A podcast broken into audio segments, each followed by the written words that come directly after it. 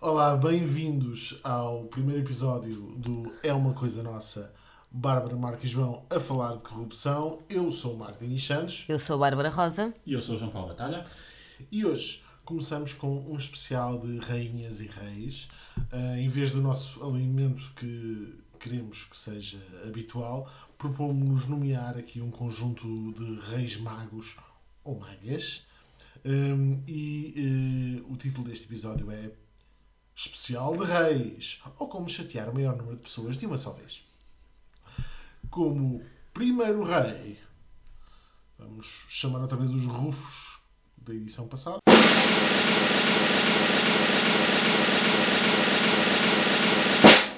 Cristiano Ronaldo, dos reis, dos interesses e das inconsistências, Mário Centeno. Ora, todos os reis, sabemos nós, trazem alguma coisa para oferecer. Não trazem, neste caso não é ao menino, é aos portugueses. E o que é que Centeno traz? Centeno traz um espelho mágico. Porquê? Porque é daqueles espelhos mágicos em que se diz espelho mágico, espelho meu, há algum possível governador do Banco de Portugal melhor do que eu? Ora, dizemos isto porque o Ministro das Finanças disse ao Expresso que não quer ver, não, não vê qualquer conflito de interesses em ser governador do Banco de Portugal. Que por acaso é um cargo de nomeação do Conselho de Ministros sobre proposta do Ministro das Finanças. Vá, é ele. Portanto, é uma espécie de Olívia patroa e Olívia criada. Ora, para nos falar mais sobre o Cristiano Ronaldo dos Reis, eu pedia ao João Paulo que eh, nos eh, explicasse eh, em, que- em que é que qualifica o governador do, do Banco de Portugal. Portanto, o que é que faz um bom governador do Banco de Portugal? Bem, o que faz um bom governador do Banco de Portugal, quer dizer, não sabemos porque nunca tivemos nenhum. Nós, te- nós temos tido uma grande tradição, uma grande tradição de governador do Banco de Portugal, uns miúpes, uns vesgos, uns ceguinhos de todo, e portanto pode ser que eh, Mário Centeno venha a ser o grande primeiro governador do Banco de Portugal. Ele já disse eh, em mais de uma ocasião que tinha qualificações para isso e desta vez voltou a dizer que não só que tinha qualificações para isso, como mais do que isso não via inconveniente ou eh, conflito de interesses em ser nomeado governador do Banco de Portugal, até porque ele já teve, passou parte da carreira no, no Banco de Portugal. Ora, isto de facto é um bocado bizarro, porque como disseste e bem, está na lei orgânica do Tribunal Constitucional que o governador eh, é nomeado pelo Conselho de Ministros sob proposta especificamente eh, do Ministro das Finanças. E, portanto, das duas, uma, ou eh, Mário Centeno não vê inconveniente em autonomear-se governador do Banco de Portugal e não vê conflito de interesses aí, o que seria assim uma coisa maravilhosa e mirabolante, ou está aqui a pensar fazer um- um- uma espécie de posio, eh, sair de Ministro das Finanças, eh, e tem-se dito que ele vai sair eh, antes do fim da legislatura, a a tempo de o seu sucessor no Ministério das Finanças o nomear. Mas o conflito de interesses continua, quer dizer, eh, ser nomeado por este governo do qual ele fez parte e faz parte ainda, mesmo que não venha a fazer eh, para um cargo destes, eh, é sempre problemático, para já não dizer que é misturar completamente eh, o poder executivo e o poder regulatório, que por definição, por lei, por boa prática, deviam ser independentes. E depois temos o caso eh, do sistema para cadastrar o património Não, eu, eu, eu acho que Mário Centeno tem todas as qualificações para ser a governador do Banco de Portugal a avaliar pela análise do Tribunal de Contas, que foi conhecida agora, à Conta Geral do Estado 2018, em que é visado o, o Ministério das Finanças enquanto gestor responsável pelo sistema de informação dos imóveis do Estado. E, portanto, nessa, nesse seu parecer, o Tribunal de Contas aponta coisas maravilhosas que eu acho que fazem do, do, do- também do, uh, dão um bom perfil ao, ao- ao Mário Centeno para ser governador do Banco de Portugal. Porque estamos a falar de transparência, de prestação de informação, não é? de controle daquilo que tem, uh, o que tem sido características comuns a, a todos os governadores. E, portanto, portanto, só para terem só um cheirinho, não é? Uh, dentro do universo do património imóvel do Estado, que é uma incógnita também, uh, porque nem o próprio Estado sabe o que é que tem, o que é maravilhoso. Um, dos poucos que se conhecem, sabemos que apenas 33% têm valor patrimonial. Imagine-se, não é? Como é que nós, nas nossas vidas, qualquer particular que nos está a ouvir, era impensável não saber o que é que tem. Mas o Estado não sabe, nomeadamente em termos imobiliários. Mas eu, há outra coisa que eu gostava até de comprar, um desses. Ah, dentro deste universo eh, inferior a 25 mil registados, uh, registados, não, identificados, há quase 500 com valor patrimonial igual a zero vamos todos comprar, eu quero comprar, não é? Porque todos eles devem uh, valer pelo menos um cêntimo. Também há outros tantos, há vários a valer um cêntimo. E portanto, uh, isto é incrível como é que nós chegamos a 2020 e, e, sabemos que dentro do pouco está conhecido, além do pouco tem valor patrimonial, só 24% é que tem inscrição perdial. Não obstante, sabemos que a Conta Geral do Estado de 2018, e isto aqui é, é, é, tem de particular interesse. Eu gostava de saber se os, os companheiros do, do Eurogrupo, do Mário Centeno, sabem deste tipo de coisas, não é? E quais são os critérios dele para aferir uh, o que é que é um Cristiano Ronaldo das contas. Por, por exemplo, se ficamos a saber que a Conta Geral do Estado 2018 omite 88% do valor relativo à alienação do património imobiliário do Estado. Ou seja, nós não sabemos 88% do valor que foi vendido relativamente a, a património imobiliário do Estado. Não sei, talvez a par pública, essa empresa maravilhosa, nos possa dizer. Mais, mais, uh, só, mas vamos ficar todos cansados, foi preciso chegar a isto, e porquê que é inconsistências? Porque Mário, uh, Ministério das Finanças, não é? Encabeçado uh, na, na, pelo, pelo ministro Mário Centeno, veio dizer que sim, que reconhece e apelidou de. Eu adoro as metáforas deles para, para a incompetência, para a opacidade, não é? Neste caso foi de inconsistências. Portanto, reconheceu as inconsistências e, portanto, disse que. E estão a...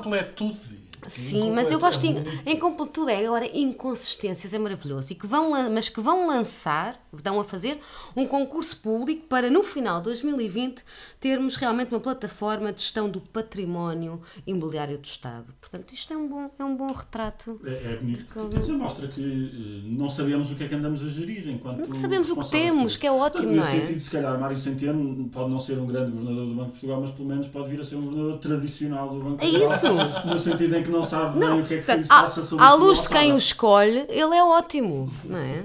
Não, eu estava a dizer só para pararmos de lhe chamar Cristiano Ronaldo da, das finanças, porque parece que o Cristiano Ronaldo foi condenado por invasão fiscal em Espanha, uma coisa assim.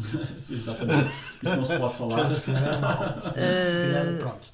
Olha, Mas ele parece que foi lá, apresentou-se recentemente, ele próprio auto-intitulou-se Olá, eu sou o Cristiano Ronaldo das Finanças. Acho que há assim uma coisa desse género. Portanto... O Cristiano Ronaldo também não perdeu a, a comenda por isso, portanto claro, não, claro. não, não fique incomodado com a comparação.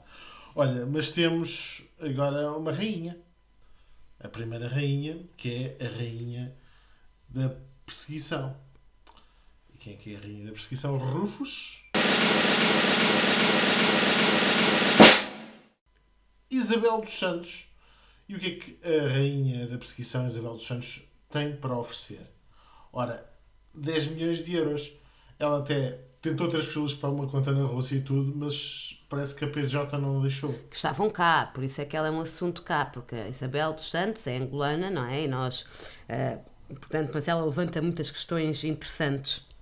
Mas pronto, só para uh, dar aqui o contexto uh, aos nossos ouvintes, Isabel dos Santos e o seu marido uh, Sindica do Colo e o seu sócio português Mário da Silva foram arrestados pela justiça angolana Uh, os seus bens, obviamente, em Angola, incluindo contas bancárias e participações em nove, uh, em nove empresas que têm naquele país, de, entre as quais a mais conhecida, se calhar, é a Unitel.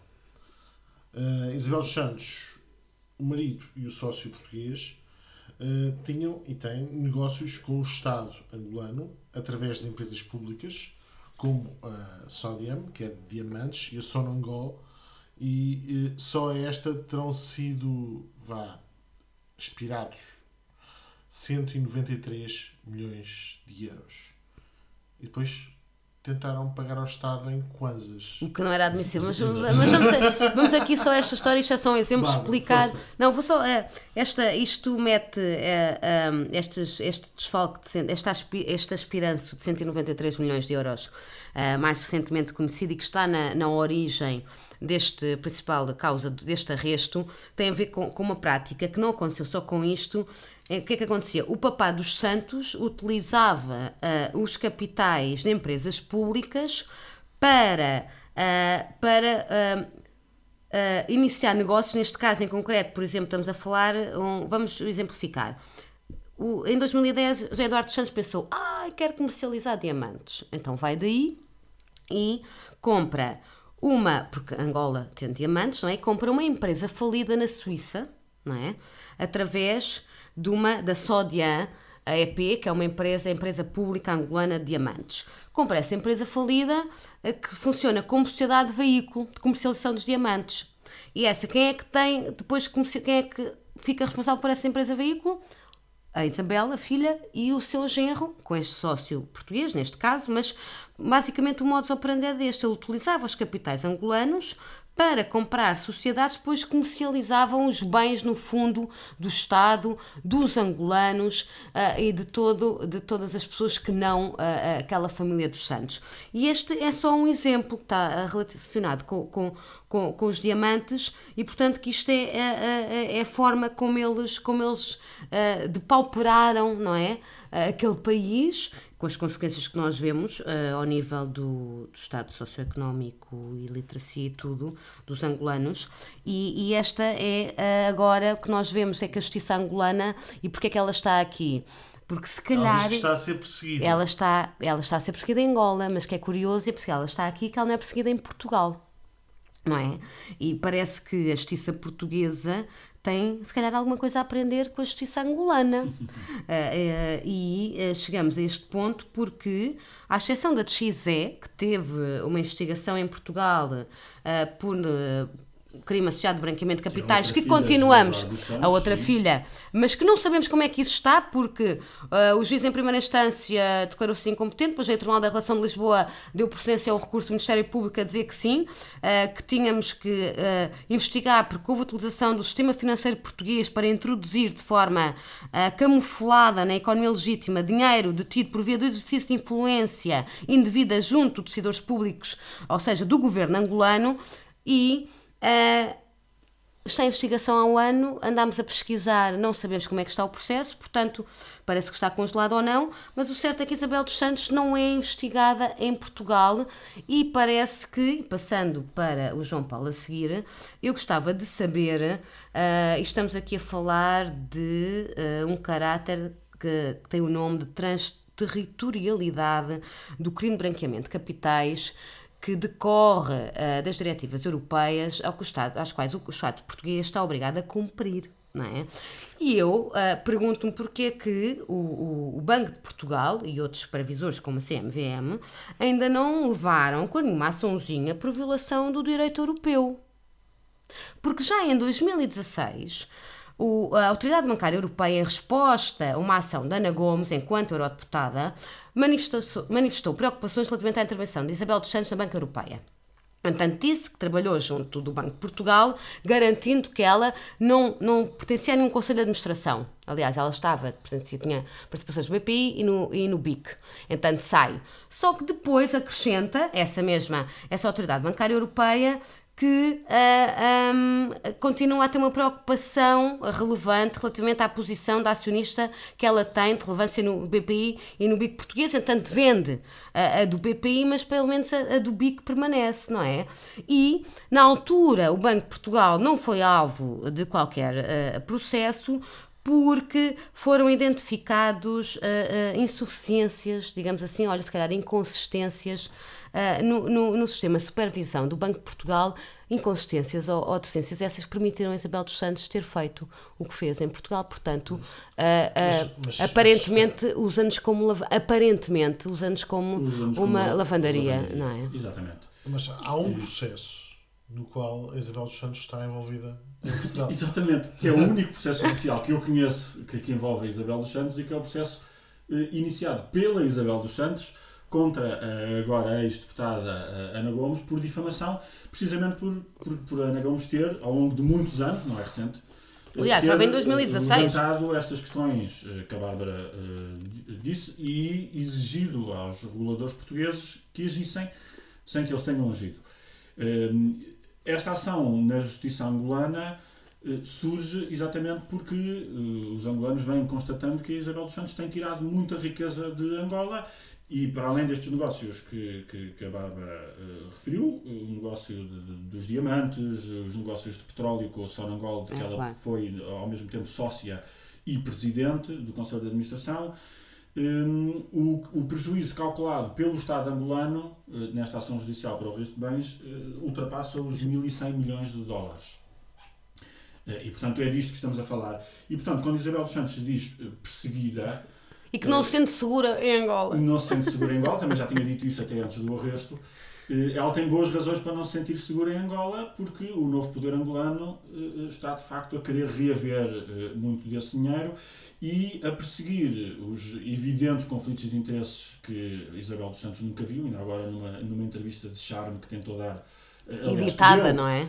Ao Observador e que depois ela própria editou e reeditou uh, para publicar nas redes sociais da maneira que lhe conviesse, uh, ela vinha dizer-me que não percebia, não havia conflitos de interesses nenhums pelo facto de ela estar a beneficiar de negócios assinados uh, pelo eu pai. Recomendo, eu recomendo que vocês vejam o live que ela fez no Instagram dela, onde ela também se diz perseguida, porque é, é bastante esclarecedor. É, não vi, vou fico, fico curioso em ver. Ela tem feito esta, esta uh, narrativa de que é uma, uma grande empresária perseguida por um poder político em Portugal tem o nome de Cabala, não é? Tem o nome de Cabala, exatamente. E, ela, e também outra importação portuguesa, ela usa para justificar os seus negócios aquilo que eu chamo de defesa de Montalegre, que é a mesma defesa que o Secretário de Estado da Energia falou uh, em relação aos negócios do lítio. Ah, isso vinha aprovado pelos serviços. Ela disse, sim, o meu pai assinou estes decretos todos para me dar este, este dinheiro todo de empresas públicas, mas vinha com o parecer uh, do, dos serviços e das instituições e ministérios competentes.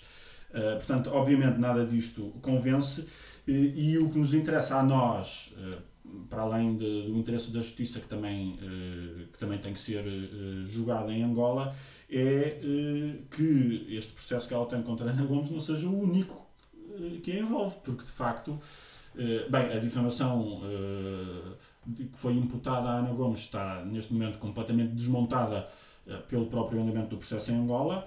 Eh, já estaria eh, pelas eh, pelos indícios que, a Ana Gomes tem revelado.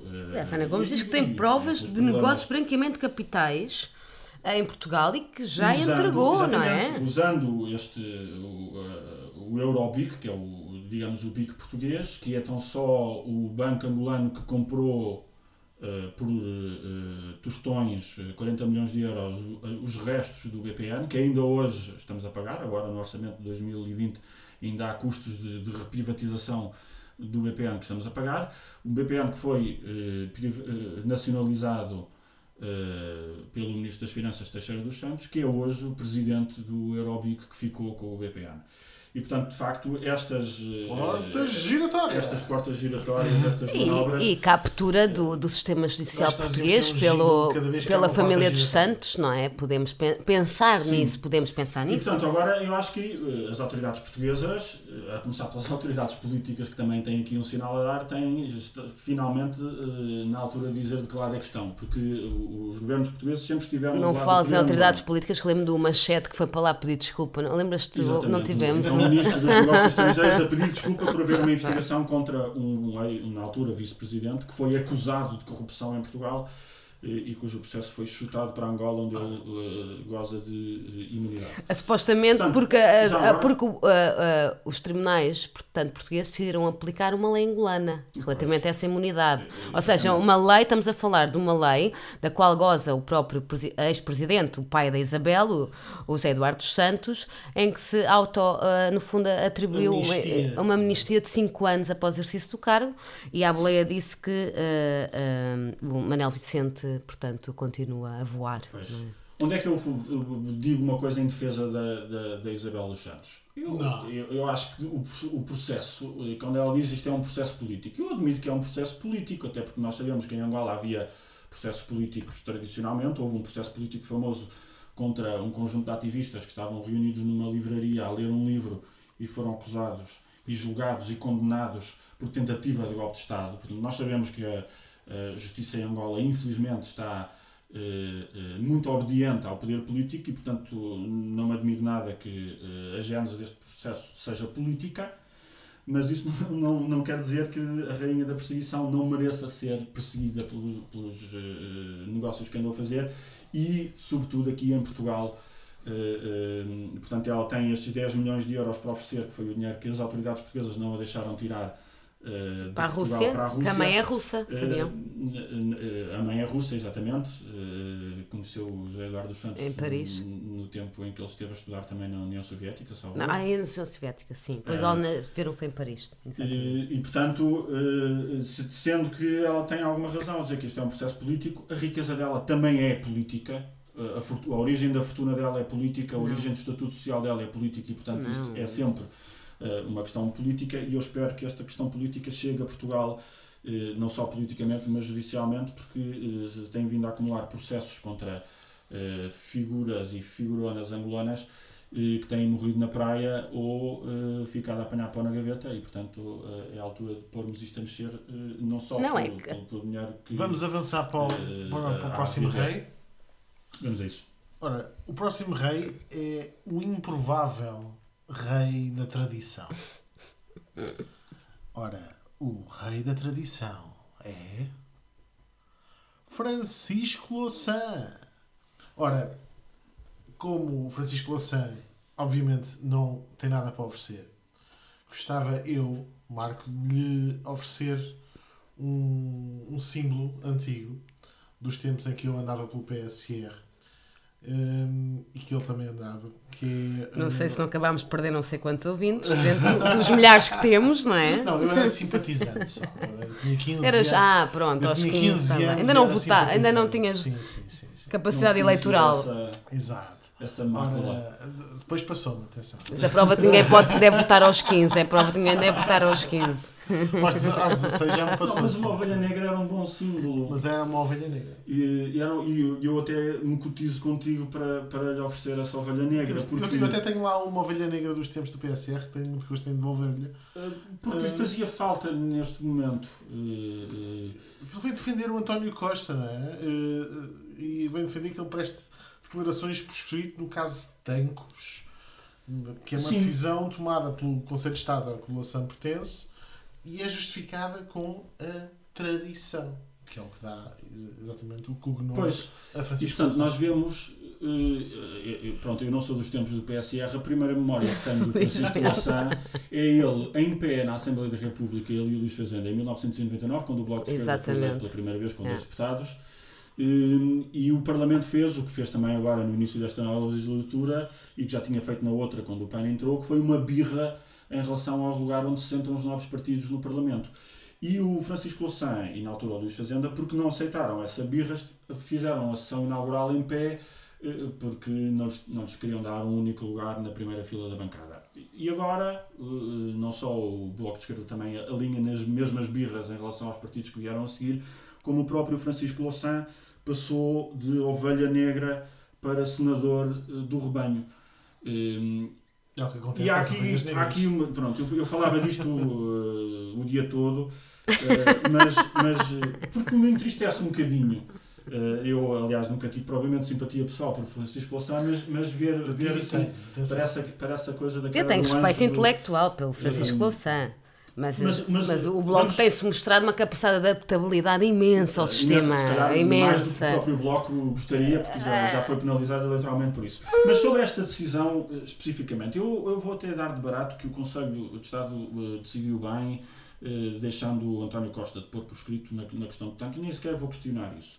Temos aqui um conjunto de coisas. Primeiro, estes comentários que Francisco Louçã fez. Atenção que estamos a falar de um caso, desculpa, à parte, que já deu zururum internamente no próprio Ministério Público no próprio Ministério Público relativamente à questão de quererem ouvir o António Sim, Costa e o Presidente, atenção, isto é mesmo uma questão de Estado, esta tradição em que temos aqui um caso em que o Ministério é. Público quer rasgar esta tradição, pois. não é? E isso tem muita relevância. Uh, em primeiro lugar, uh, tivemos aqui o Francisco Louçã que fez estes, uh, estas justificações e um conjunto de comentários sobre o juiz Carlos Alexandre no seu espaço de comentário na SIC, começa exatamente com um comentador da SIC, Conselheiro de Estado, a comentar as decisões do Conselho de Estado na SIC. enfim, isto mais, mais tradição de regime não podia, não podia haver. depois, o Conselho de Estado é um organismo de consulta do Presidente da República e toma estas deliberações quando uh, órgãos de soberania são chamados a. Tu não vais ser o nome dos Conselheiros de Estado todos, que senão perdemos todos o... Não, é que perdemos todos o respeito. São, são não, senadores. Aquele nome, aquele nome do Conselho de Estado são, são bombas. que nós perdemos. Mas o Conselho de Estado serve para uh, assistir o Presidente da República, aconselhar o Presidente da República na função constitucional básica do Presidente da República, que é garantir o regular funcionamento das instituições. Portanto, quando lhe chega um, um, pedido para depor, para alguém depor como testemunha num processo, eles têm que decidir, não é de acordo com tradição nenhuma, é de acordo com o que é que melhor defende o regular funcionamento das instituições.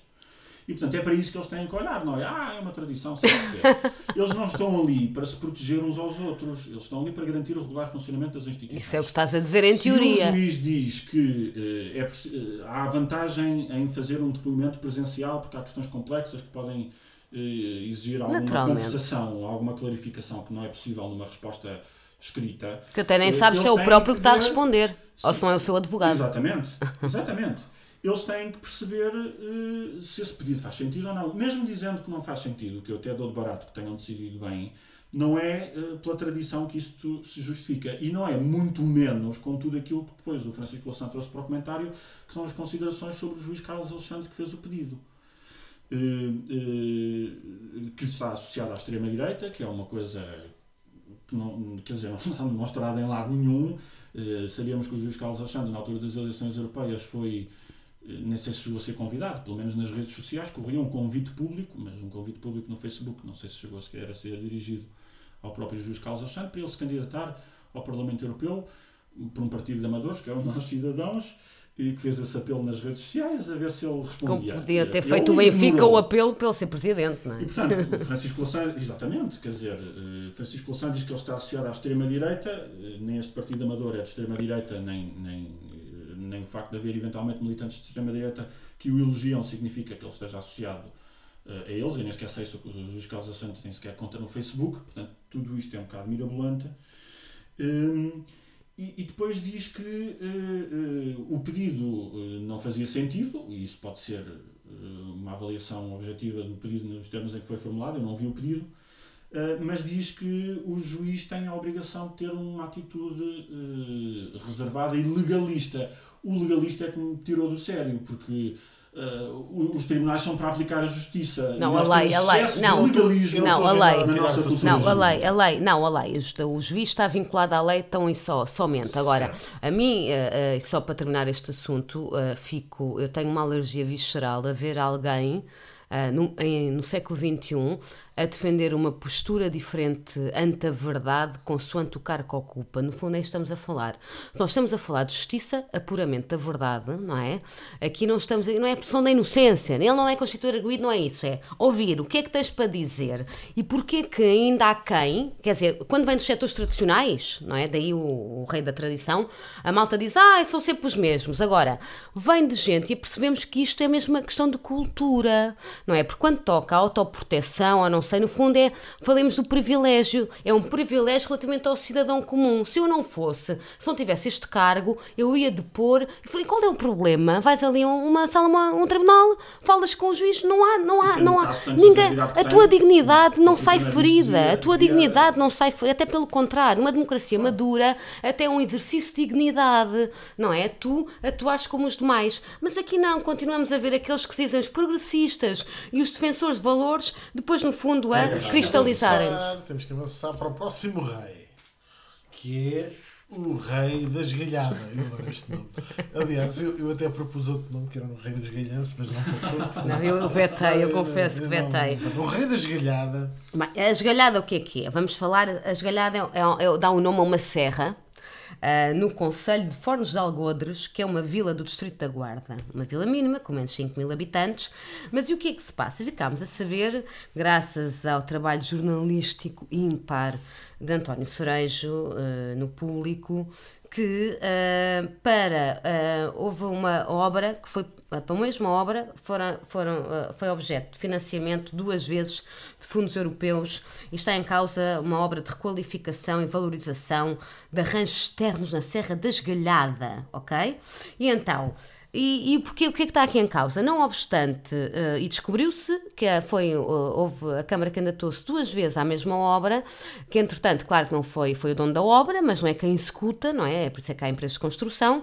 Portanto, não obstante, a empresa faturou, a empresa, o privado que fez a obra faturou duas vezes, mas o interessante aqui é que a Câmara, inclusive, candidatou-se a financiamento mesmo três anos após os terrenos já não estarem na sua posse, o que é maravilhoso, não é? Espetacular. Uh, isto para mim, uh, não, é até estamos a falar de coisas quase residuais em termos de financiamento europeu, mas embora não são 150 mil euros, é mais ou menos estamos a falar, numa, num, num conselho com menos de 5 mil habitantes, eu imagino o que é que se calhar na ação social toda da, da, da Câmara de Fornos de Algos, ou pelo menos na área da, da, da dos manuais escolares e outras coisas que se calhar não gastam um quinto nisso, mas à parte destes juízes de proporção e do impacto que isto teria, é o, isto é um reflexo do modus operandi de, relativamente aos financiamentos, às manganices, ou aparentemente Mangan e à falta, à, é um falta, à falta de rigor e como é que nós operamos, não é? Eu sei que em Itália, em Itália há obras que são anos e anos pagas várias vezes, mas em Itália é oficial, há uma coisa que se chama máfia, não é?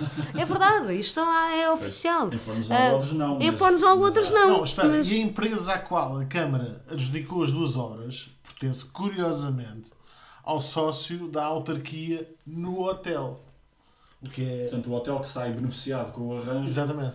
Eh, Pois, lá está. Isto para além, do, para além do, do- da má gestão, da falta de transparência, da, da, como a Bárbara estava a dizer, da atitude eh, de sacar, eh, de, de, eh, eh, de ir ao tesouro. eh, E mal, porque ao ponto, de, coisas. ao ponto disto foi descoberto porque eh, a titularidade já não era deles. E a malta lá, na- lá na Europa, ah, na Europa, que nós nem pertencemos, nem pertencemos, não é? Nós, não. A malta lá na Europa que dá as assim, então, mas esperem aí, vocês querem fazer obras num terreno que é do Não, Zé? Então, E é? isto, de facto, para A Inspeção-Geral isto, de Finanças também detectou a moscamilha. Atenção que nós estamos aqui a falar do pouco que sabemos, eh, porque o, segre- o- o processo está, eh, foi aberto em inquérito-crime e está em segredo de justiça há três anos, não é? Portanto, imagina-se uma investigação fulgurante em curso. Ah, pronto, mas isto vem, qual era? Vinha com um prémio, este, o, o, o Rei da Esgalhada, que é na altura José Miranda de seu Ah, nome, sim, Presidente sim, da que é que ele Câmara. traz para oferecer? Ele traz para oferecer um posto de transformação, que era exatamente aquilo que ficou por construir. Não, uma, não, era dois postos, dois portanto, postos. contemplava dois postos e, não obstante terem sido pagos dois, só lá está um e para o exclusivo do hotel do privado, não é? Mas atenção Portanto, que eles já tiveram que devolver o dinheiro. Portanto, seja, não, não seja foi feita esta devolver, foi descontado. Foi descontado, mas Ah. o a dinheiro foi Sim. de Ou outras seja- obras que iam ser feitas para a população de Fornos de Algodres e que agora não serão. E, portanto, isto mostra muito esta atitude, eh, de facto, de, de chico espertice na gestão de fundos comunitários e de promiscuidade entre decisores políticos. E mais, e empresários três locais. anos, este, um, um, caso desse, imagina, ou é uma operação marquesa, ou então estamos há três anos em segredo de justiça. Isto sobre a justiça diz, não é? Exatamente. Diz Isto do da- segredo da, da e- nossa justiça. e remete-nos, se eh, calhar, para a próxima justiça, rainha, temos, não é? Temos a rainha dos ilustres, que é, ó- obviamente, hum, Francisca Van Dunen. E porquê? Mas obviamente porquê? Ah, primeiro tenho, que- tenho, tenho que explicar o que é que ela traz para oferecer. Ela tem bolor para oferecer. Isto porque é uma situação um bocado bafienta. Eu achava Ah, que podia é- ser um lápis azul também, Não não? podia Pois, ser um lápis azul. Eu gosto, mas bolor acho que remete para, para, o, para o olfato dos nossos ouvintes. Ora, a Ministra da Justiça eh, participou com o Presidente do Supremo Tribunal de Justiça, eh, António Joaquim Pissarra, numa homenagem a Antunes Varela, que era só Ministro da Justiça do Salazar e autor do Código Civil de 66. Isto foi organizado, como se não bastasse, pelo Tribunal da Relação de Coimbra e. eh, bom, é daquelas Parece que estás a ler o inimigo Portanto, público. Parece que estamos a ler o inimigo público. E, e, portanto, eh, João Paulo. não é só a ministra eh, que que tem este bolor para oferecer, é o presidente do Supremo Tribunal de Justiça e o presidente da Relação de Coimbra. Eh, A ministra, aliás, disse, daí ser a rainha dos Exatamente. ilustres, que às vezes até sentia alguns eh, calafrios eh, eh, por estar eh, no mesmo cargo de tão ilustre figura como o, professor Antunes Varela, que não só foi um ministro que fez eh, muitas prisões e bem faziam falta para os presos políticos. eh, eh, É o que estarão a pensar de ti agora a ouvir-te. E, e foi presidente na altura em que se assassinou o Humberto Delgado, o Dias Coelho, a Catarina Femme, etc.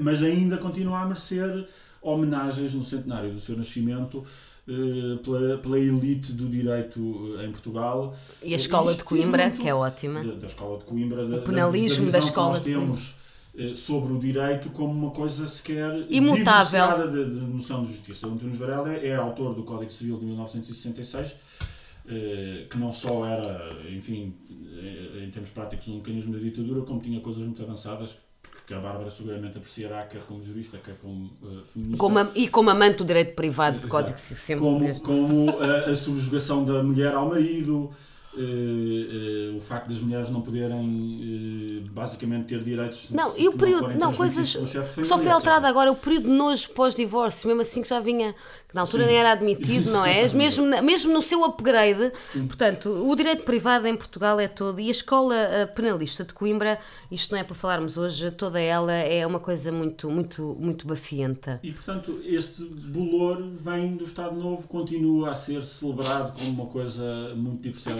O que é eu pensei? Pensei, será que a ministra não tinha nada para fazer com incompatibilidade de agenda? Será que não tinha nada para fazer nessa hora, Podia nesse dia? incompatibilidade com Antunes Varela mesmo. Mas, Não, isso, pelo menos, pronto, enfim, eh, Parece Mas não é só uma ministra que pode ser. Uh, E eu tenho muito respeito, assim, atenção, no- pela- até prova em contrário, governo, é o presidente do principal tribunal do país, que é o Supremo, e um dos tribunais de recurso eh, importantes, obviamente, como o da relação de Coimbra. Portanto, toda esta